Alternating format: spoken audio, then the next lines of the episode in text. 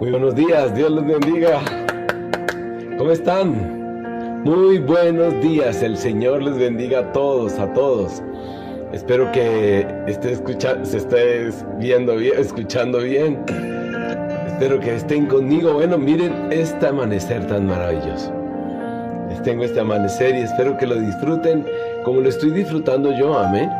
Doy gracias a Dios por todo eso maravilloso que Él ha hecho, que ha creado para deleite nuestro, para deleite tuyo y para deleite mío. Amén. Espero que esté escuchando bien. Sí, sí, ya lo mire. Espero que disfruten de este amanecer. Como yo lo estoy disfrutando, realmente a veces hace falta. Pero bueno, aquí estamos. Dios es bueno. A todos los que me están saludando, muy buenos días, muy buenos días. Si les gusta mi amanecer, listo. Bueno, aquí estamos listos para empezar un nuevo día. Y, creo que qué mejor manera de poder empezarlo con, con, con qué? Con, con un pasaje bíblico tan maravilloso como estamos viendo en Primera de Timoteo. Así es que quisiera que me acompañen a Primera de Timoteo, capítulo 1, versículo 12. Y creo que, eh, créanme, es, oiga, aquí se ve más bonito que en la casa. Toca salir más. Bueno, sí, está hermoso el paisaje. Listos. Y, que, y, creo que es uno de los eh, capítulos más lindos, más preciosos que hay hasta el momento. Y digo más lindos y más preciosos porque tiene que ver contigo y conmigo. Y el apóstol Pablo lo dice de una manera supremamente maravillosa, supremamente hermosa. Así es que dice así, doy gracias al que me fortalece. Cristo Jesús nuestro Señor, pues me consideró digno de confianza al ponerme a su servicio. Me consideró digno de confianza al ponerme a su servicio. Yo, pienso que, que es una de las declaraciones más preciosas porque el apóstol Pablo está diciendo, Mire, Él me consideró a mí, no yo me consideré. Él me consideró a mí poniéndome, poniéndome, Él a mí, Él a mí. En otras palabras, el apóstol Pablo dice, es que Él a mí me tuvo por fiel. O sea, yo no era la persona digna, yo no era la persona que debería estar haciendo lo que estoy haciendo, sino que Él me consideró a mí fiel poniéndome, dice así, Él fue el que me puso para el ministerio.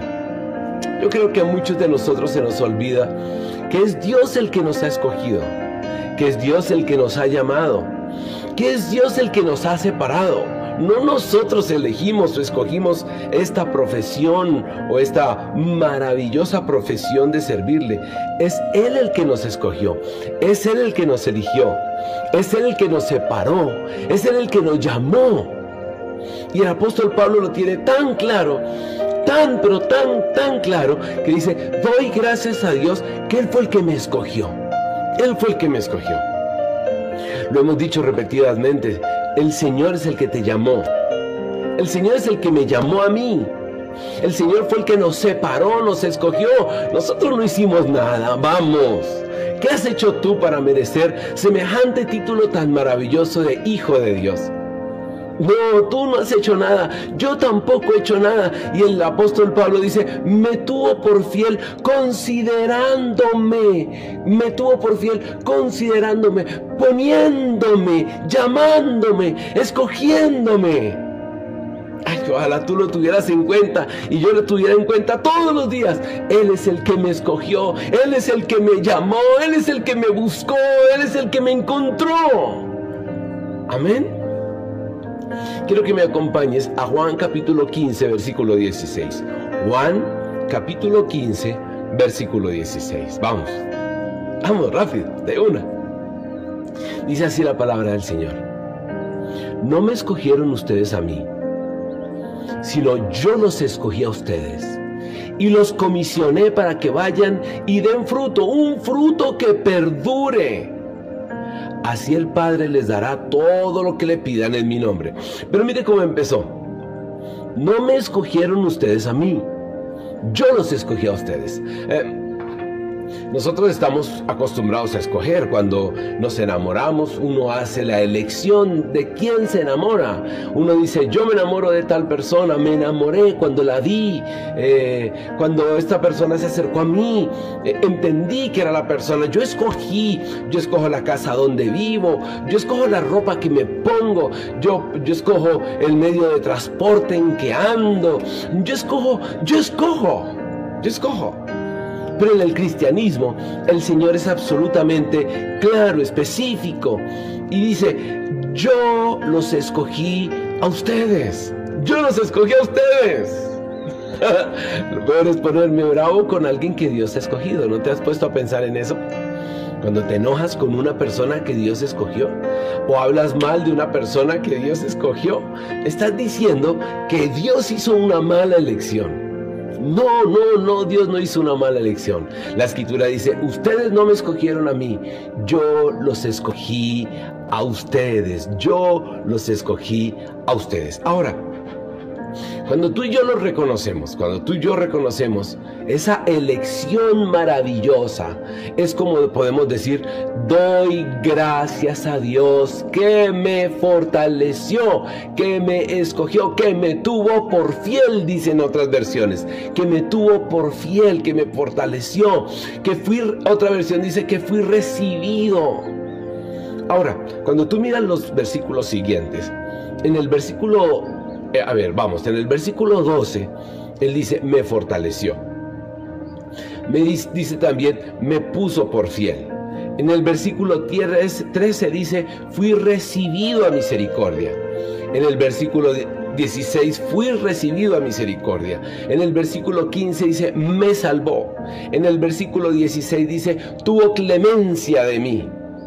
Y en el versículo 16 dice, me dio vida eterna todo el tiempo la gloria es para Él.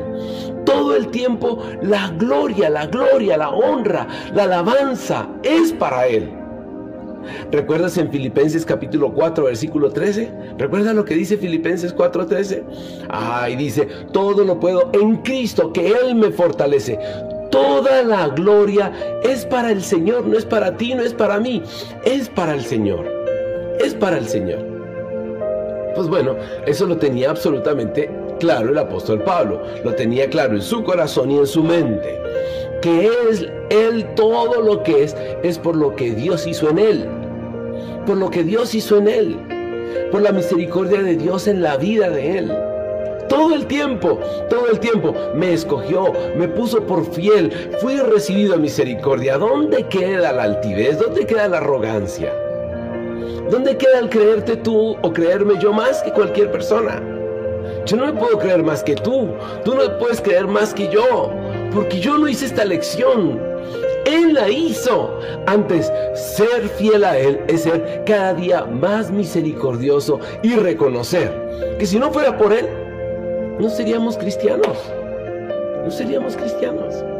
Ahora, en el día de ayer decíamos la gracia tan maravillosa, la, el regalo tan maravilloso del cristianismo que nos invita a que en los momentos de dificultad lo miremos a Él y Él llena nuestro corazón y trae paz y trae amor y trae gozo. ¿Eso no es maravilloso?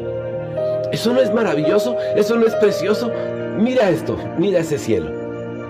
Si alcanzas a verlo un poquitico, disfruta de eso.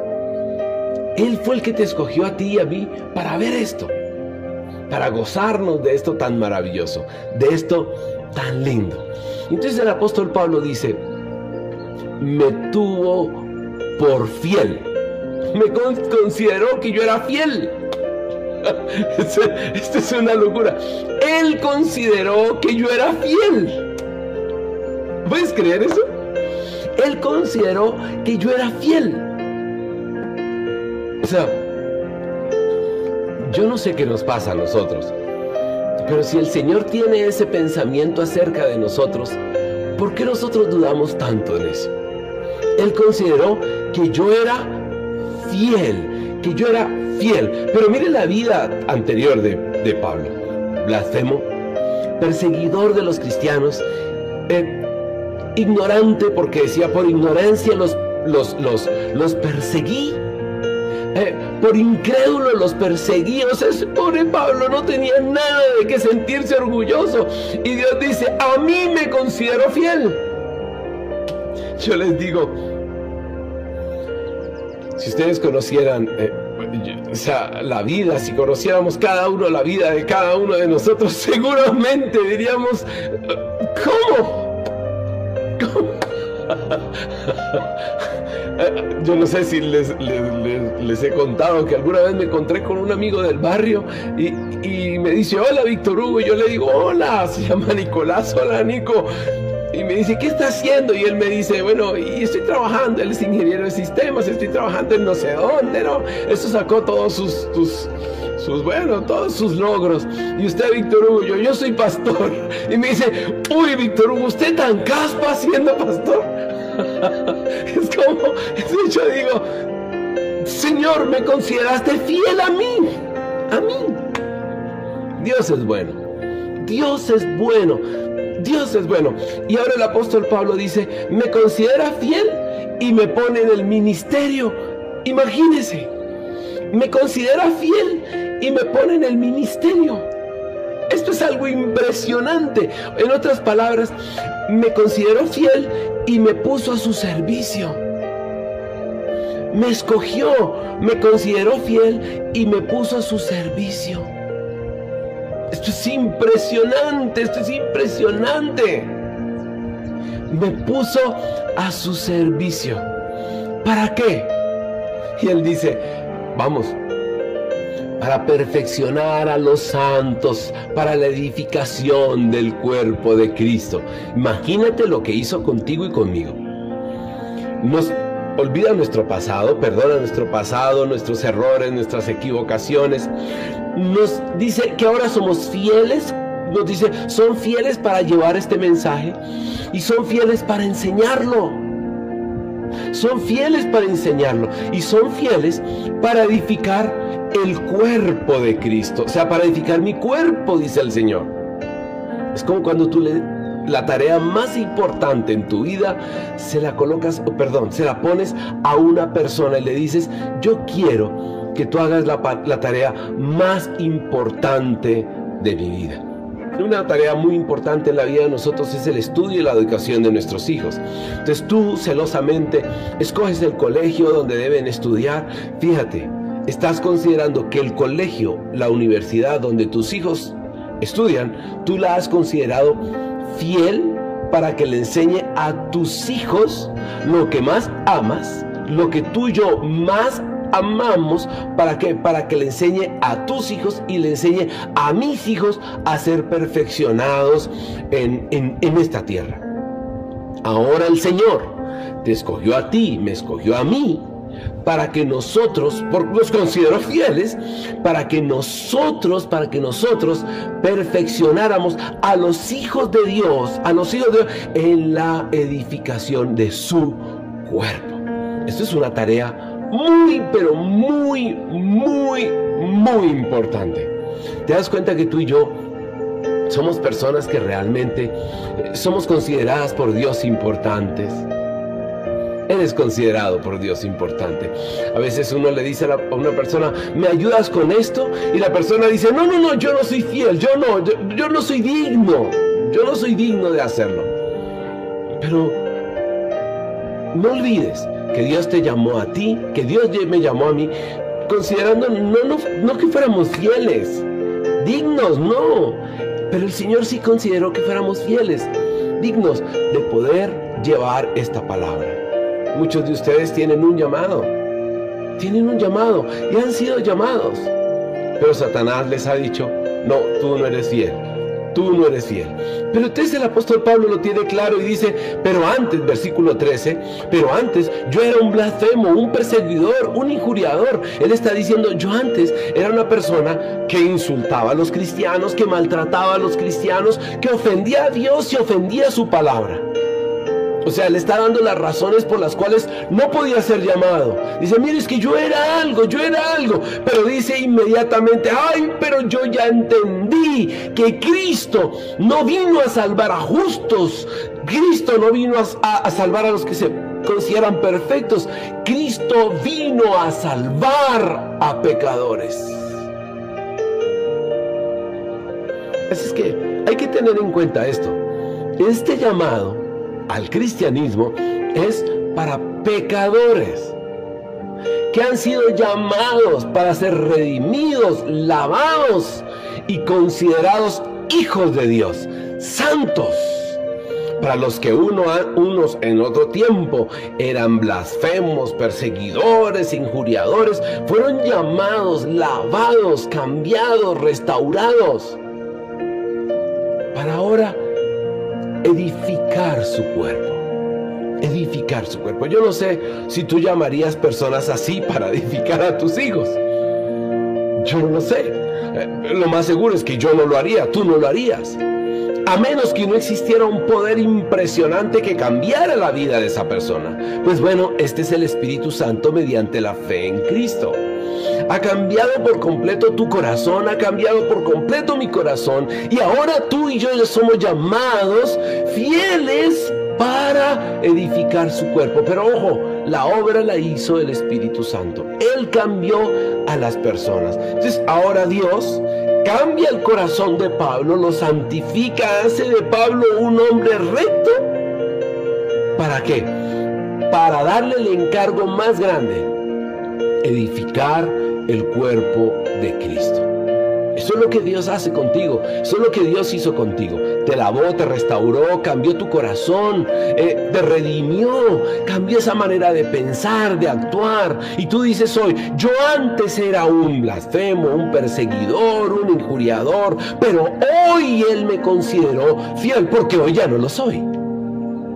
Hoy ya no lo soy, porque hoy soy un hombre nacido de nuevo. Entonces, ¿qué se espera de una persona a la cual Dios le ha entregado la administración o la enseñanza de su pueblo que hoy sea completamente diferente a lo que era antes?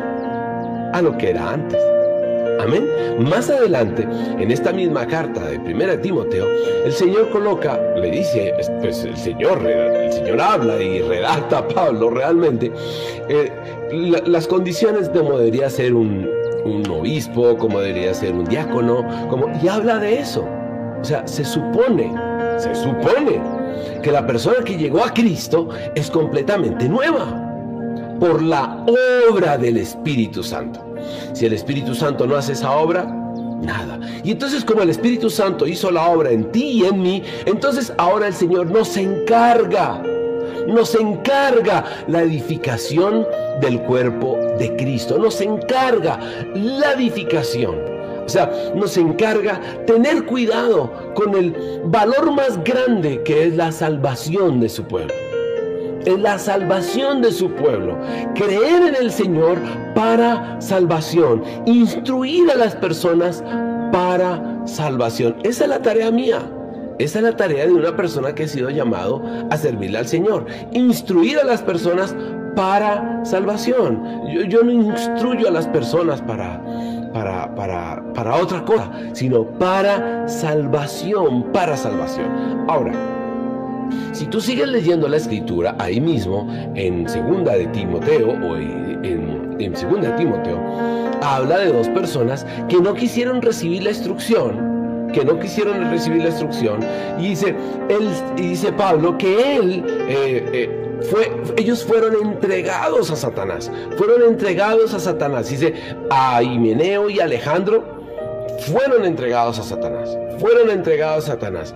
¿Y por qué fueron entregados a Satanás? Porque ellos eh, continuaron blasfemando el nombre de Cristo. Continuaron blasfemando el nombre del Señor. Entonces fíjate, ahí hay una gran diferencia. No han nacido de nuevo. No han nacido de nuevo. Entonces, ¿por qué? Porque no tenían una buena conciencia, porque no, porque no, no, permanecieron en la fe, porque terminaron blasfemando el nombre de Cristo. Entonces, ellos fueron entregados a Satanás. Ellos fueron entregados a Satanás. Amén. Entonces tú y yo tenemos una, una tarea y, y, esa tarea es que Dios te llamó a ti, Dios me llamó a mí siendo lo que éramos, pero nos llamó y hubo una obra, nacimos de nuevo, nos cambió nuestro corazón, renovó nuestro corazón y ya abandonamos esas conductas, ya no somos eso. Ya no somos eso, mentirosos, calumniadores, arrogantes, eh, chismosos, eh, bueno, todos esos adúlteros, fornicarios, eh, irrespetuosos a los padres. O sea, esta obra la hizo el Espíritu Santo. Él te cambió, Él me cambió a mí. Y por eso es que nosotros decimos, ay, la gloria sea para el Señor. Y todo lo puedo yo en Cristo que nos sostiene. Amén hay un Cristo que nos sostiene. Amén. Jessica dice, somos las columnas que lo sostiene. Amén. Es cierto, es cierto. Es que la iglesia del Dios vivo, columna y sostén de la verdad. Amén, amén. Entonces fíjate que el Señor nos da pues, una tarea a ti y a mí. Una tarea y dice, bueno, vamos, Víctor Hugo, em, la arrogancia, la altivez, la soberbia, la mentira, la calumnia, el chisme, eh, pues ya no eres eso. Eso eras antes. Ahora Dios te ha puesto para edificar el cuerpo de Cristo. Ustedes son para edificar columnas. ¿Para qué? ¿Para qué? Para sostener esta verdad. La verdad de Cristo. La verdad. Amén. Ahora, el apóstol Pablo lo tiene muy claro y el apóstol Pablo dice, mire, de todos los pecadores, de todos, de todos, el primero era yo. El primero era yo. Pero Dios, no entiendo por qué. Yo era injuriador, yo era maltratador del pueblo cristiano. No entiendo. Pero por qué. Pero su gracia, dice él, su gracia fue más abundante. Su misericordia fue más abundante sobre mi vida. Eso hace que el apóstol Pablo, yo me imagino hablando con él. Un hombre que piensa de esta manera, yo me imagino hablando con él, era un hombre muy seguramente, sin duda alguna, un hombre muy humilde. Un hombre que no se consideraba más que nadie, porque él tenía claro, es que el lugar que yo tengo, la labor que yo desarrollo, yo no era digno de hacerla, sino él me escogió a mí en su misericordia. Así es que hablar con el apóstol Pablo seguramente era sorprendente. Era sorprendente porque encontrábamos un hombre humilde, manso, misericordioso, bondadoso, igual al carácter de Cristo. Por eso, por eso los judíos cuando el Señor vino lo rechazaron porque le imaginaron que él venía como rey, todopoderoso, altivo, soberbio, no me toque, no se me acerque. No, él vino humilde, montando en un burrito en un pollito, en eso, en un, pues que en un pollito, en un, en un burrito, en un pollino, en un burro muy joven, el cual no había sido montado, entró a la ciudad de esa manera, humilde, bondadoso, misericordioso, Dios mío, y seguramente Pablo era así muy seguramente fue Pablo, era así. Y entonces dice, palabra fiel y digna de ser recibida por todos, que Cristo Jesús vino al mundo para salvar a pecadores, a pecadores. Bueno, mis hermanos, que tú y yo no lo olvidemos jamás. El Señor vino a salvar fue a pecadores. No vino a salvar perfectos de los cuales el apóstol Pablo dice, yo era el primero. Y tú y yo decimos, Señor, tú has venido a salvar es a pecadores, no a perfectos. Y pecadores que no olvidan, no olvidan, no olvidan la gracia y la misericordia de Dios. La gracia y misericordia. Y que la gracia de Dios fue más abundante y pasó por encima de todos tus errores, por encima de todos mis errores, derramó sobre tu vida la gracia, el perdón.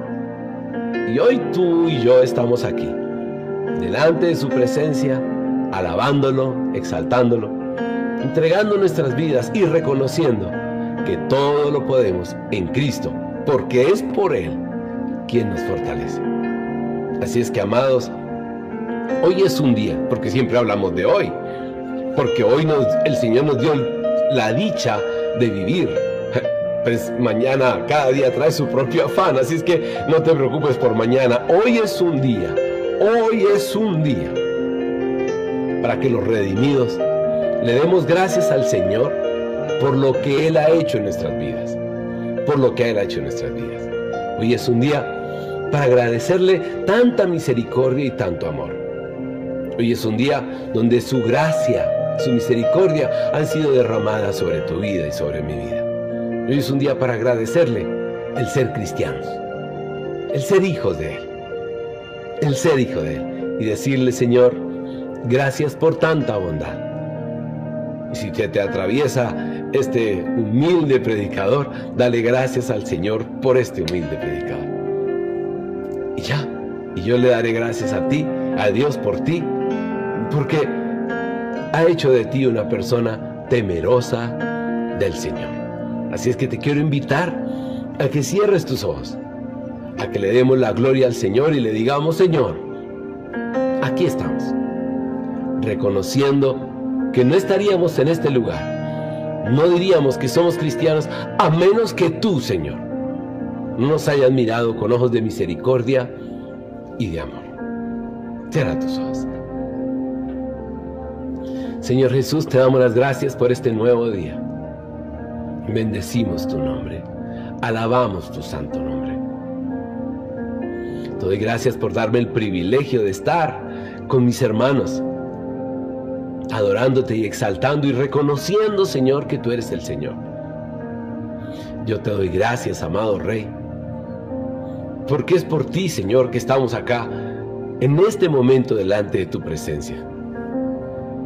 No hay dignidad alguna en mi vida, o en alguno de ellos, Señor, no hay dignidad alguna para que nosotros podamos decir que somos hijos tuyos. Amado Dios, hoy te pido que mis hermanos y yo lo tengamos presente todo el tiempo, todo el tiempo, que no olvidemos lo que éramos, que no somos nada, Señor, sin ti. Que, Señor, que si tú no nos hubieras mirado con gracia y con amor, amado Rey, no podríamos estar acá. Pero tu misericordia, tu amor, fue tan grande, tu bondad ha sido tan grande, tan grande, que hoy mis hermanos y yo podemos alabar y glorificar tu santo nombre. Amado Dios, mil y mil gracias. Gracias por ser tan bueno. Gracias por ser tan misericordioso. Gracias por ser tan amoroso. Sin merecerlo, Señor. Sin merecerlo. Tu gracia y tu bondad se derramó sobre nuestras vidas. Y hoy estamos aquí, Señor, delante de tu presencia. Amado Rey, mil y mil gracias. Mil y mil gracias, Señor. De corazón, gracias, Señor. Gracias, amado Rey. Gracias, Señor. Gracias, Señor. Gracias. Gracias porque la fortaleza que hoy tenemos, la tenemos es por ti, Señor. Por nadie más. Hoy pido por mis hermanos, intercedo por mis hermanos, para que mis hermanos, Señor, sean fortalecidos. Amado Dios, mis hermanos sean fortalecidos, amado Dios. Ayúdanos, fortalécenos, levántanos, Señor. Levántanos, amado Rey. Te lo suplicamos. Que mis hermanos y yo podamos reconocer que sin ti, Señor, no podemos. Sin ti no podemos. Sin ti no podemos. Amado Dios, gracias.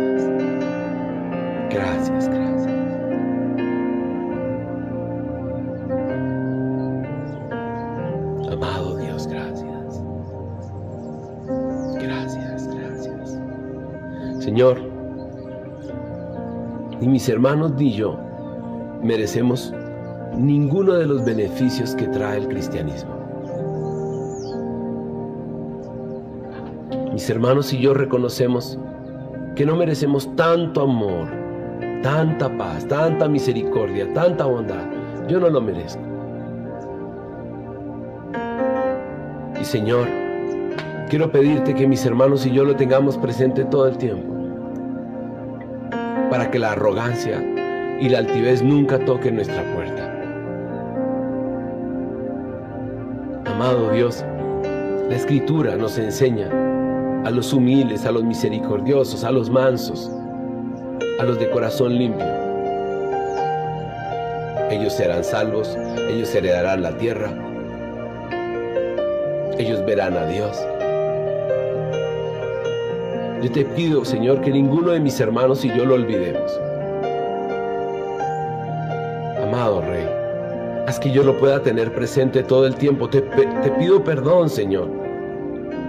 Amado Rey, si en algún momento de mi vida, de mi vida cristiana lo he olvidado. Pero yo te quiero pedir que me recuerdes todo el tiempo la obra que hiciste en mi vida. Para que yo entienda, Señor, que soy un servidor tuyo. Nada más.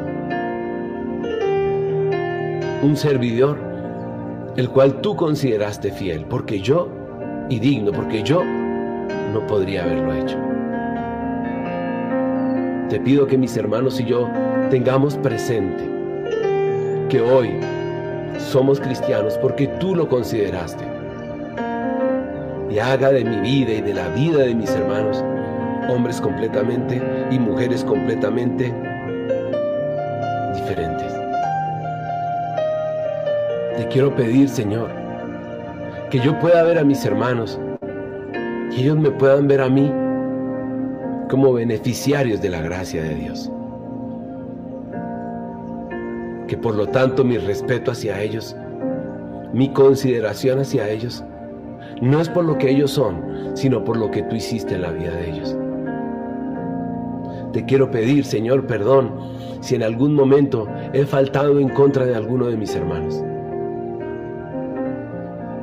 Si no los he tenido, Señor, en alta estima por la obra que tú hiciste en sus vidas. Yo te quiero pedir perdón, Señor. Y quiero que me enseñes, amado Rey.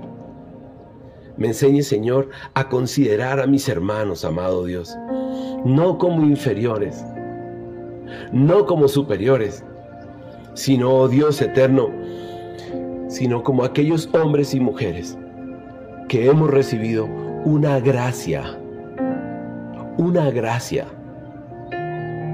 Por eso te pido perdón, te pido perdón si mi corazón lo ha olvidado.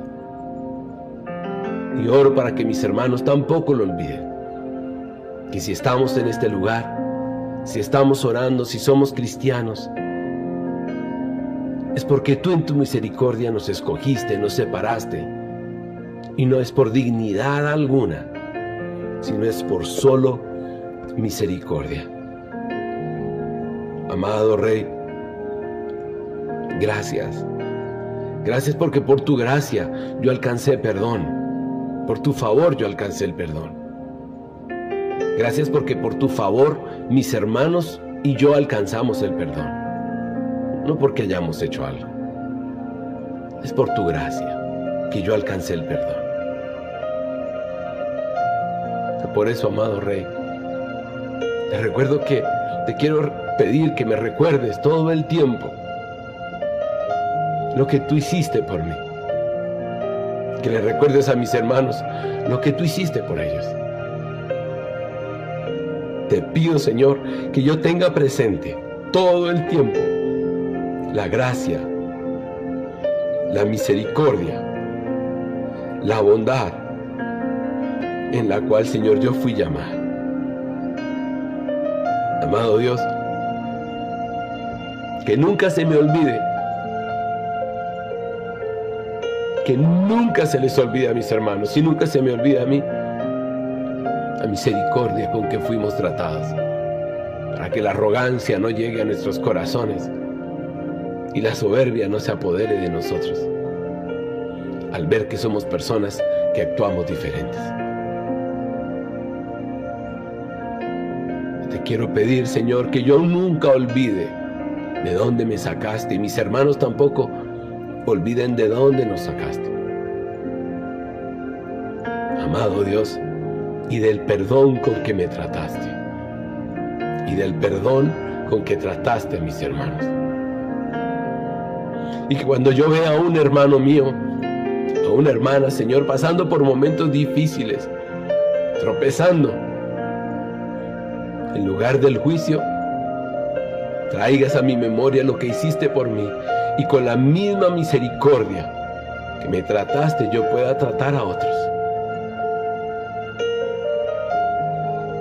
No permitas que yo olvide, Señor, lo que hiciste por mí. No permitas que yo olvide, Señor, lo que hiciste por mí. No lo permitas, no lo permitas. No permitas, Señor, que ninguno de mis hermanos olvide lo que tú hiciste por ellos. Amado Dios eterno, que ellos y yo tengamos presente tu misericordia y tu bondad. Amado Dios, si un hombre como Pablo no olvidaba, Señor, lo que tú habías hecho por él, ¿por qué, Señor, un hombre como yo lo va a olvidar? Amado Dios, amado Rey. Yo no estoy de pastor porque guardé la ley y obedecía. Yo estoy de pastor por la gracia de Dios, por la misericordia de Dios. Y hoy estoy haciendo esta oración con mis hermanos, no porque guardara la ley, sino porque tú en tu misericordia me llamaste ruego que yo pueda tener esto presente todo el tiempo, todo el tiempo. Que no es por obra, Señor. Amado Rey. Amado Dios. Gracias por tu misericordia, gracias por tu perdón. Gracias. Porque podemos compartir como hermanos no diciendo somos dignos, sino diciendo la gracia redentora nos alcanzó. La misericordia de Dios nos alcanzó y hoy juntos podemos alabar y glorificar su santo nombre. Gracias, amado Rey. Bendecimos tu nombre. Amado Dios. Y así como el apóstol Pablo se sorprendía de que el Señor lo hubiera llamado a él, mis hermanos y yo también nos sorprendemos de que tú nos hubieses llamado a nosotros. Me sorprende el hecho de que me hayas llamado y puesto a tu servicio.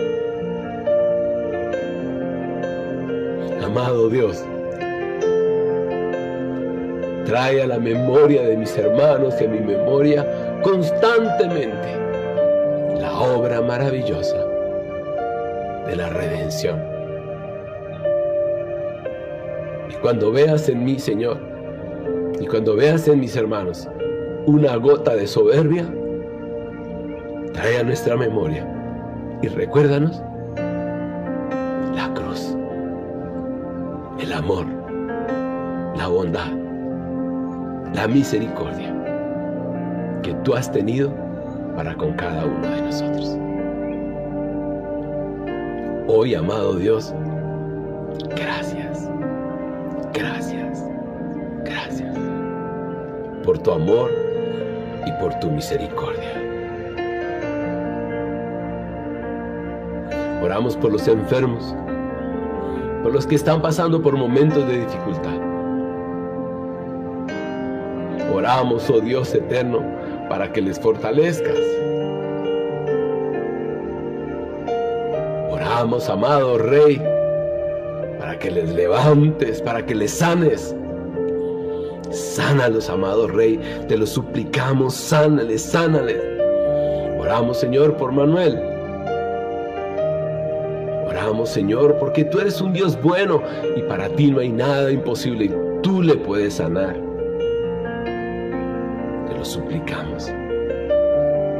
Amado Dios,